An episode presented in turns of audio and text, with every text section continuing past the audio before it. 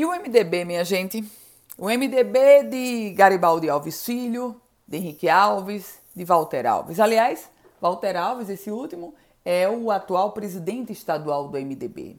O MDB que tem um projeto muito claro: colocar Walter Alves como candidato a vice-governador. E muito provavelmente esse candidato a vice-governador será é, na chapa do deputado estadual Ezequiel Ferreira, portanto, na chapa de oposição. Mas dentro do MDB há um outro problema.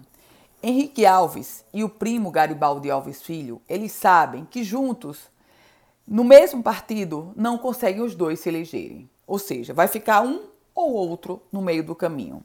E é nesse contexto que o MDB coloca dificuldades, impõe barreiras para Henrique Alves ser o candidato a deputado federal pela legenda. Paralelamente, Henrique, claro, também está buscando um outro caminho. E esse outro caminho de Henrique Alves passa pelo PSB, Partido Socialista Brasileiro, legenda presidida no estado pelo deputado federal Rafael Mota. Muito provavelmente Henrique Alves vai assinar a ficha de filiação do PSB.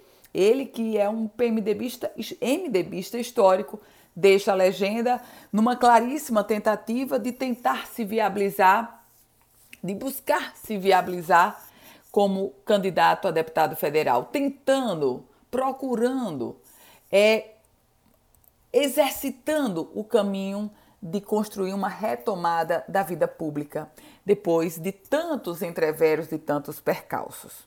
Vai ser uma disputa muito própria, embora eles estejam em palanques distintos entre Henrique Alves e Garibaldi Alves Filho. E com uma peculiaridade: Henrique vai estar no palanque da situação de Fátima Bezerra. Garibaldi no palanque da oposição ao governo.